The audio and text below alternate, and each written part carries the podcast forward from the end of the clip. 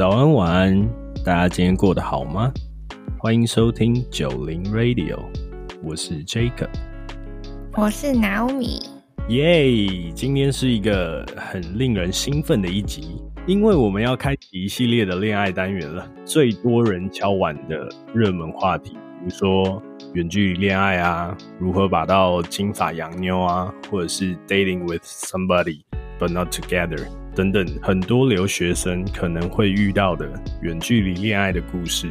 等等，在开始之前呢，我们要先工商一个消息。从这集开始之后呢，我们会开放听众的投稿。投稿方式可以写到我们的 email，或者是到 Instagram 小盒子，我们分享你在恋爱中发生的各种疑难杂症。我跟 Jacob 还有 Lucy 都会在之后的节目里面把大家的故事分享，然后也会就我们男生女生的主观意见来告诉你们我们的想法。好的，那就进入今天异地恋的主题了。严格说起来，我是经历过一段异地恋的故事，和一段高于暧昧但恋人未满的异地恋故事。啊，我先讲一讲我的 真实异地恋的故事。反正我在一八年的时候，其实刚来到美国，单身前往。单身前往。对，刚来美国的时候是先读了语言学校，就在语言学校的时候认识我当时的女朋友。今天整集里面可能会提到她蛮多次的，所以我就简单的称呼她叫做 A 小姐。当时我念的是语言学校嘛，我之后会直接转到研究所。A 小姐她不一样。他当时在台湾有工作，然后留职停薪几个月到美国来游学，所以这意味着就是他在不久的将来会回到台湾生活，开启了我们异地恋的小故事这样子。所以，Naomi，你有过几段异地恋的交往对象？我的话，我有过两段，第一段是在我一九年。来美国的时候，我已经跟 A 先生已经交往 about half year 吧。第二段的话是现在进行式，呃，是我之前回台湾的时候认识的，大概在交往半年的时候吧，开启了远距离恋爱。交往半年之后，我就回美国，那就叫他 B 男士好了。哎，那我想问你一个问题。你在交往前，如果知道说未来确定会有很长的时间会是异地恋的话，你还会同意跟他在一起吗？我会。怎么说？我是还蛮就是看当下的感觉的。所以你不害怕异地恋？You should give it a try。就你至少要尝试过吧。就又不是说远距离，你一远距离就会分手。所以你当时喜欢这个男生的时候，你有跟朋友讨论过这个问题吗？比如说，哦，我即将要去美国，你觉得我要不要跟他在一起？这样感情方面，我是不太会太听别人讲什么，就是我会照我自己当下的感觉。我的好姐妹说什么，我可能就是听听而已。如果我真的喜欢一个人，我还是会不会因为要远距离而不跟他在一起。当时纠结我们好几天，我不知道为什么我最后就是选择放手一搏。为什么这样说？是因为你本来不是想要远距离恋爱吗？我觉得如果可以不远距离，谁会想要选择远距离恋爱？所以在我跟 A 小姐这一段之前。我其实是没有想象过有一天我会有远距离恋爱，或者是之后要怎么经营种种各种问题。这样，我跟她其实都挣扎蛮久，最后还是在一起。嗯，经过了之前的一些种种的事件，我觉得我现在已经可以 handle 好情人不在身边的时候，怎么样去维系或经营这段异地恋。很多人会问说，远距离平常要怎么相处？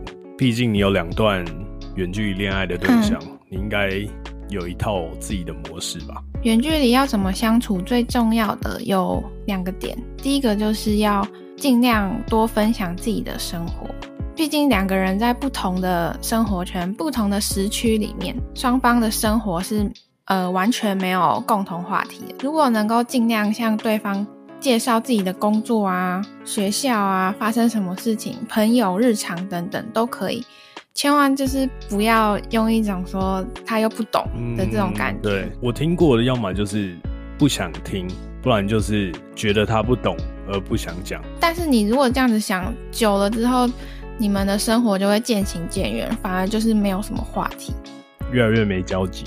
对，所以自己也要对对方的生活表达出好奇心，才可以增加你们双方的交流。第二个重要的点，我觉得就是必须要有一个定时、定期的联络，比较像是一个习惯吧。每天都要传讯息问候、吃饭啊，或者是定一个时间要视讯啊。嗯，我觉得这还挺重要的。当然，频率不需要频繁到那种三餐问候，或者是每天都要视讯多久这样子。你自己跟你男朋友的频繁度是什么？我跟我男朋友他在台湾嘛，所以我们相差十二个小时，就等于说我起床的时候他。是晚上要睡觉，所以我们大多都是在早上起床的时候跟对方说一声。嗯，在起床到对方睡觉的那段时间，大概两三个小时之间，我们可以分享说对方今天可能工作日做了些什么事情，跟朋友发生了什么事情，可以互相交流的时间。我在这里要讲一下关于之前那一段 A 先生的事情。之前跟他也是远距离嘛，我们的相处方式比较像是整天都是在视讯，有时候就会觉得好像有点 too much。也是有情侣是会视讯开整天啊，像是对方陪在身边那种感觉。我觉得如果你们自己能接受的话就可以了。我觉得不是大家每一个人都很可以接受远距离恋爱，是因为有一个很重要的条件是，我觉得两个人的个性，男生或女生都不可以太黏对方。不然，在未来会有争执，就是好像无时无刻都要看着你要做什么事情，或者是视讯都要打开。我觉得这个到后面一个问题的产生，如果你说你本来习惯是可以这样子，你们两个就是同频率的人，那 maybe OK。可是如果他是这样子人，可是你不是，你变成你要去配合他，久而久之，我觉得你们就会有一方受不了之类的。当时我的状况啊。我和 A 小姐在美国，当时是刚在一起，然后热恋两个多月以后就分隔两地。突然发现，不仅生活圈不同，连时间都会颠倒。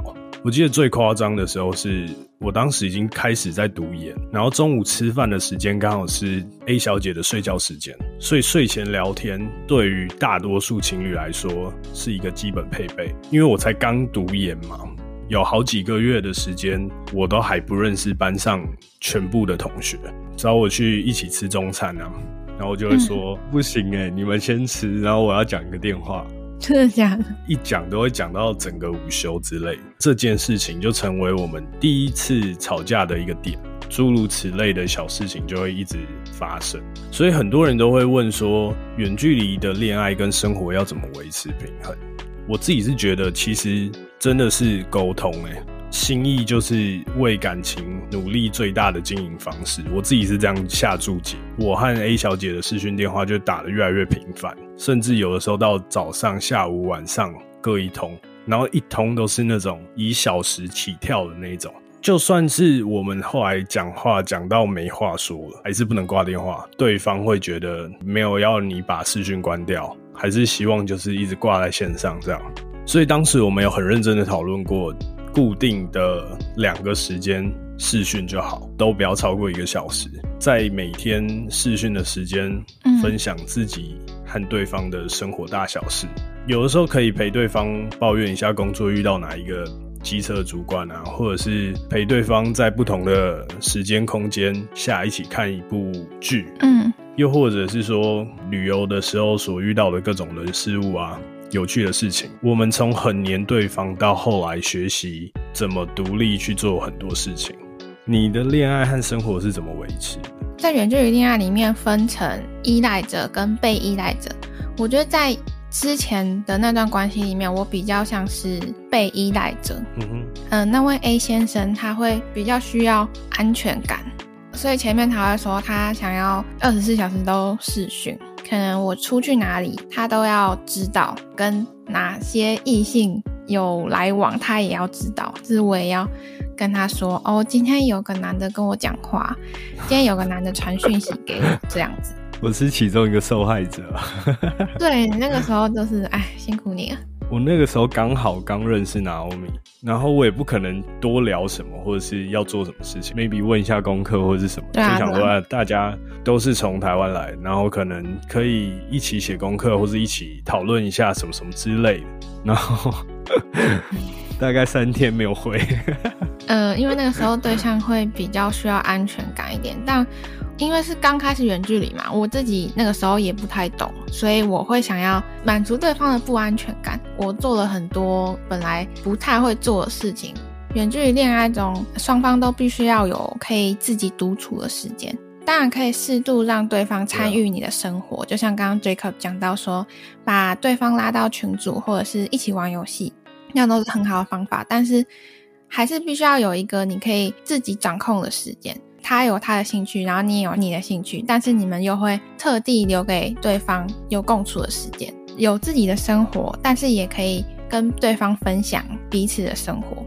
我觉得是让他参与你的生活，嗯，而不是让他控制你的生活。对，我觉得这很重要。其实讲到现在，大家可能会对于远距离恋爱先有一点点反感，或者是对于远距离恋爱可能会觉得是一件不好的事情，或者不好维持。其实远距离恋爱有所谓的异地恋的浪漫。我记得我最喜欢的一种异地恋的浪漫模式，就是比如说偷偷飞回去，嗯，然后给对方一个惊喜。我觉得一种很甜蜜的感觉，是因为我人在国外。如果我是在台湾，可能我又是另外一种心情。然后我觉得最甜蜜的那种感觉，是我跟对方约好了，我可能几月几号会到台湾，然后他就会在机场接我，有点近乡情怯的感觉，就是你会觉得好久不见，很特别的一种感觉。对，讲到近乡情怯，我之前大概隔半年多再回台湾见到对象的时候，我也是有一种很陌生的熟悉感。真的，真的，我刚本要讲这个，但是我 我怕大家不懂。其实我算很频繁回去的人，嗯，一年可能会回去两次，但是我记得我回去的时候，我每次回去都是隔半年。当时印象很深刻，当时 A 小姐在机场接我。我们看到的时候会有瞬间会有一点尴尬，对，又会恢复成情侣，就是你会感觉要不要牵手？我感觉是已经维持远距离一段时间，就是你的男女朋友是活在你的手机里面，然后突然见到本人就会有一种哦，变成实体的感觉。像我刚刚讲说偷偷飞回去这种小浪漫，是情人在旁边，是你反而不会有。因为情人很长的出现在你的生活，而有觉得他很烦或者怎样，就是那个心境是差很多的。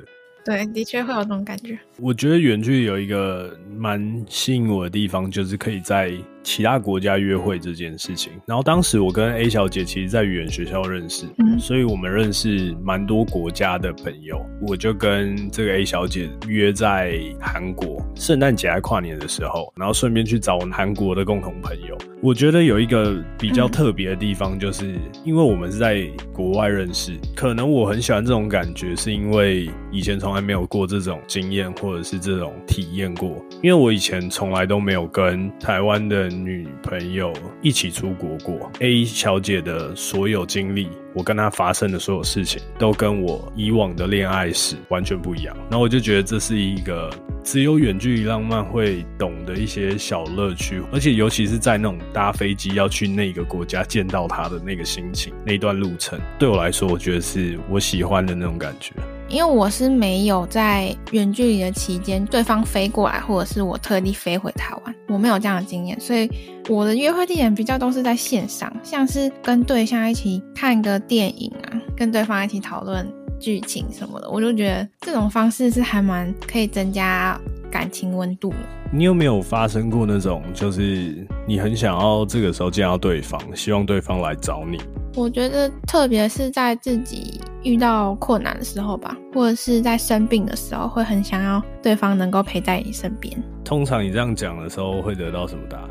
我自己会想要，但是我知道对方不可能来，是我比较现实一点，因为对方一定会有工作啊，只是他怎么可能会来？所以我就会自己在心里想一想，但我不会表达给对方知道。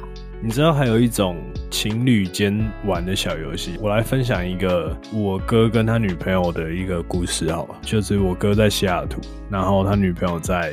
北加州，他们有的时候会互相做一件事情，我觉得蛮甜蜜的，就是他们会互相帮对方点 Uber Eats。比如说，他们可能今天睡起来，先帮对方点好，就传讯息跟他讲说：“我今天帮你点了什么什么什么。”但这个前提应该是要很了解对方，这也是蛮好的一种惊喜。对，偶尔有一点小确幸蛮好。就想到我一九年的时候。当时我一堆国外的朋友，我是十月生日嘛，然后我刚好有一个很好的朋友，他跟我差一天，然后我们那时候就在我家办了一个大概二十个人的 party。A 小姐她不在美国，就因为我们有很多共同朋友嘛，她那时候其实就有跟这些共同朋友说好，哎，Jacob 那天要生日，晚上我们在 party 的时候，后来就接到一通 video call，他就打来，然后跟我讲很多一些感性的话，或者是有的没的小惊喜，可以适度的增加一些情感的温度。你收过什么小惊喜？因为我不是说我电脑很旧嘛，嗯，就是反应不太快。他送你一台电脑？对他送我一台电脑。哇哦，不太算惊喜，因为其实是我事先就知道，但就是就是在我们讨论之下他送的惊喜。那你有特别期待今年会有什么惊喜吗？我其实蛮喜欢给别人制造惊喜，但是对于别人要不要给我惊喜，我其实觉得还好。我自己是还蛮享受呃送对方惊喜的当下，对方的感觉会让我觉得嗯值得。那远距离恋爱难免都会有争吵，但发生争吵的时候，我们该怎么解决？绝对不可以断联，给予对方回应已经是唯一剩下的情感连接方式。所以，如果争吵的时候来一场冷战，哇，就是你们的关系就有可能会断裂。绝杀，绝杀，这是一场绝杀。有一种公式就是，可能吵架不能过隔天呐。这种我觉得蛮好的指标，就可以吵架，但是你不要吵太久，就一定要有解决的那个点。另外一个重要就是千万不要把分手挂在嘴边。当然这不是仅限于远距离，但是在远距离之中，这点更重要。因为如果你讲了分手，人家可能也没办法马上找到你，想要挽回你。没错，你有没有经历过什么样的远距离的时候的争吵？或者是你们都吵些什么？就拿我之前跟 A 男的例子来说，比较人际关系的部分吧。那时候刚来美国，就会有比较多需要 social 的场合，A 男就会觉得就是没必要去认识那么多男生。但是我的点是，觉得我刚来，我想要建立一点人脉。这个是非常多远距离恋爱的时候会遇到的事情，完全理解双方的立场。如果今天换位思考的话，如果今天是你到有一个新的环境去生活、去念书、去工作，你势必一定要有自己的一些生活圈或是朋友圈。如果是刚开始远距离，那个不安全感一定是有，但是也要给对方一点空间。毕竟对方也是刚来到一个新的环境，他会需要一些另外的情感寄托。我懂你要表达的意思，可能就是不是说真的找到另外一个异性去跟他交往，可能是朋友。对对对，比较是朋友的支持。其实你在外地生活，很多事情就已经先抛开原本语言的问题啊，你完全不知道这里文化啊什么怎么处理事情啊，所以当你一遇到事情的时候，如果万一没有人帮忙，真的非常慌。在发生争吵之后。我觉得无论是谁对谁错，双方都要为争吵道歉。就是在争吵的当下，肯定会很容易说出一些伤人的话，或者是没办法站在对方的立场思考。所以我说的道歉是检讨当下说的那些不理智的话。哇，你这个处理方式有点特别。为什么？我觉得这很少人可以做到。哎，真的吗？撇开我自己不讲，连那种常常住在一起，或者是再怎么样成熟的人，我觉得在生气的当下是不会去检讨自己的错这件事情。我觉得这点在远距离当中特别重要，像是你刚刚说，可能每天可以见到对方住在一起的那种，一个拥抱或者是一个眼神，他们就可以原谅对方。但是远距离的话，没办法，言语的力量更重要。你有没有发生过那种对方惹你生气，然后你就不想接他电话的时候？当然有，但是因为我其实还蛮算那种吵架当下我没办法思考任何事情。要说是冷战嘛，就是我会想要给自己一个冷静的空间。那你会事后再回去找他吗？会，不管怎么样，就是你一定要有一个解决的点。其实真真实实的案例发生在我跟 A 小姐身上，是我记得我们也是在吵一些很小的事情啊。比如说，在忙期中、期末考的项目，一天两通电话可能变成一周两三通，因为这些小事情，然后就有点小吵架。最久的冷战好像是三天。我觉得我在这边会以一个男生的角度去建议大家，不如就好好沟通，其实就可以多礼让女生一点，主动一点。对方可能会有一点觉得，我现在就不想接你电话啊，或者什么。但是我觉得也不用因为了这样反而生气或者什么。我觉得就跟刚刚我提到依赖者跟被依赖者之间的关系，就一定会有一方是比较缺乏安全感的，被依赖者可能就必须要多付出一点点，但是依赖者也需要有一点自知之明，就是知道对方的底线在哪里。没错，我不知道为什么大家会觉得出国念书的那一方，或者是出国生活的那一方，会让在台湾的那一个人很没有安全感。我反而是觉得，在台湾的那一个人比较容易让我没有安全感。对我这方面我也不太懂。在台湾是他自己本来的生活圈，嗯，他有更多的机会去认识到其他男生。可是其实大家都把出国念书这件事情，好像当成是电影，可能看太多了，好像就觉得说，哦，你出国念书，你会就是办一些什么 party 啊，然后什么？对我反而是有一点颠倒过来。刚开始来到新环境的时候吧，原本生活圈的那个人可能会有不安全感，但其实来到新环境的人更不安全感吧，就是他还必须要面对一些地理环境的差异啊，一些人文环境的差异，这能不能换位思考一下？你当下已经没有办法 handle 你的生活了，对对对对，他又外加他自己那一边的情绪，没错。你跟你男朋友发生什么争吵的大事情？就是之前跟 A 男的，我们发生很多争吵，大多都是跟人际交往有关，因为他会不希望我去跟任何的异性有任何的来往。第一堂上课的时候，大家不都会交换一下自己的联络方式吗？有一个中国男生，他就想要跟我要 WeChat，嗯哼，然后他就留了他的 WeChat ID 给我。然后我有跟当下 A 先生讲过，然后 A 先生他竟然跑去加了那个男生的 WeChat，然后直接骂他。他没有骂他，就是他好像加了他，但也没有讲什么，没有对话。那 那加干嘛？我不知道。呃，当下的想法是想要说，他也想要认识这个男生，想要确保说。这个男生如果对我做什么事情，他是可以找到那个人。反正那个时候，A 男就是对于异性这方面非常的敏感。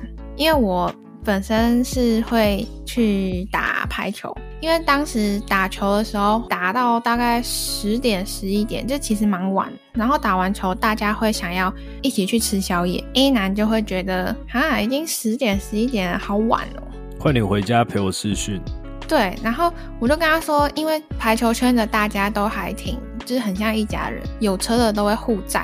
吃完宵夜，大家也知道很晚，都会一个一个送回家。然后 A 娘就觉得，哈，这样你要搭别人开的车，哎，那很不安全。然后他就会不想要我去跟别人吃宵夜。如果当你男朋友这样子讲说，嗯，哎，你上别人的车这样很不安全，你会翻一个白眼，还是你会觉得他很 sweet？当下我是翻了个白眼了。其实打球久了就会知道说大家的个性是怎么样。他就是有种先入为主的观念，就觉得被别人在不安全，我就会觉得哇塞，哦，这也太值得翻白眼了吧。那时候打球完，A 男就会直接打视讯给我，他就是要看着我上 bus。哇哦！超级控制狂哎！我当他真的是不知道头壳坏去还是怎样，反正我我是接受他这份控制的。久了之后，当然就会有争吵。我会觉得说，我之前都已经给你那么多安全感，那是不是可以放宽一点，就给我一点空间？那个时候很常因为这种事情吵架。你在这两段远距离恋爱的时候，你是无时无刻都会回他们讯息吗？一定找得到我，因为我们就是大概二十四小时全部都在试训。你说包括什么吃饭、睡觉这种？睡觉就是睡觉就睡觉，但是可能吃饭的时候也是会在试训。那现在的话就是比较有自己的空间，就是现在的对象是比较不会管那么多。最后开始进入沉重的话题。其实远距离最大最大的课题就是彼此之间对未来的共识。大部分的留学生可能很希望毕业后可以留在美国工作至少一段时间，有点像是关系中很不确定的定时炸弹。嗯，然后我印象最深刻的事情是，最常被对方会问到什么时候要回来，什么时候放假，反正诸如此类这类的问题，我大概那一阵子很常被问。嗯，然后刚开始我会觉得有点 sweet，好像你无时无刻都很想念我。对。可是时间久了以后，我觉得只要这个问题开始要问说你什么时候，然后我就会 我就会很紧张，因为我开始不知道要怎么回答你，或者是我开始不知道怎么去跟你表达我自己想要做的事情。最好的方式就是坦然的把这件事情跟对方说。嗯，就把你自己的规划好好的和对方聊一聊，呃，千万不要就是用骗的哦。我很快要回去了，再等我一下。与其好好的讲，说不定对方可以接受，而不会到要用骗的，或者是要用这种方式，然后对方后来才知道，有点一发不可收拾。那如果说你认为对方不能接受，要怎么去跟他表达呢？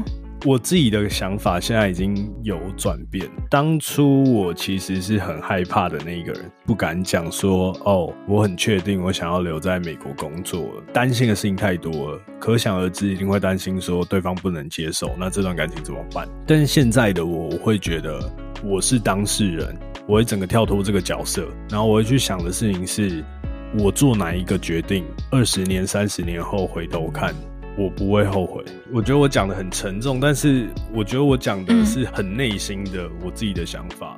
就在你们感情很好的时候讲出来，会不会影响到你们的感情？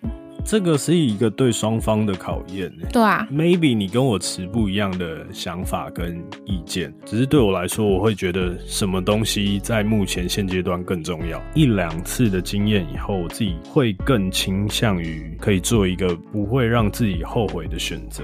当然，如果你是在台湾的那一方啊。我自己会很强烈的建议你，千万不要因为对方可能有一段时间很想在美国工作，嗯，而有一些比较情绪勒索的话。另外一半在国外生活，然后还需要下这种决定，对他来讲已经是一个两难的事。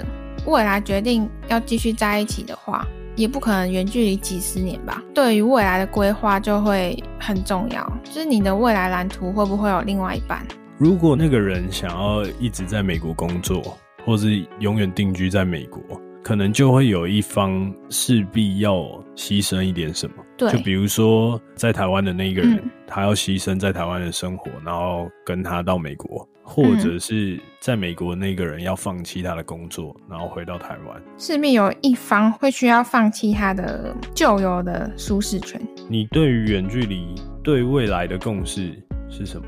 我有朋友是，呃，他跟他的另外一半对于未来是没有共识的，就是他们还没有决定说，可能一方在美国留学，可他其实是想要待在美国，但是他不敢跟他的另一半讲。你说没有共识是没有聊过这件事情，还是聊过了，可是想法不一样？他们聊过了，留在台湾的那一方会。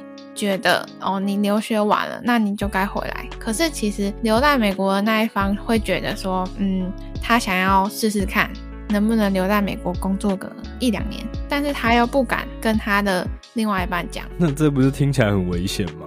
因为你刚刚讲说，如果说想要继续留在美国工作的话，应该要跟另一半直接明讲吧？对。那如果在这个情况下，你觉得要怎么做？我觉得我至少拥有表达自己想法的一个权利了，我也会尽力的留住这段感情。重点就是需要沟通吧，没有共识那就继续沟通。在远距离恋爱中，难免会有一些争吵。维系一段远距离恋爱，教会我们要如何去读另外一半的情绪，在另外一半想要安全感的时候，我们能够温柔的给予回应，会发现爱一个人不是依赖。而是享受能够彼此独立生活，但是却共同成长。其实我觉得远距离恋爱是一种互相参与对方的生活，嗯，但不是控制对方的生活。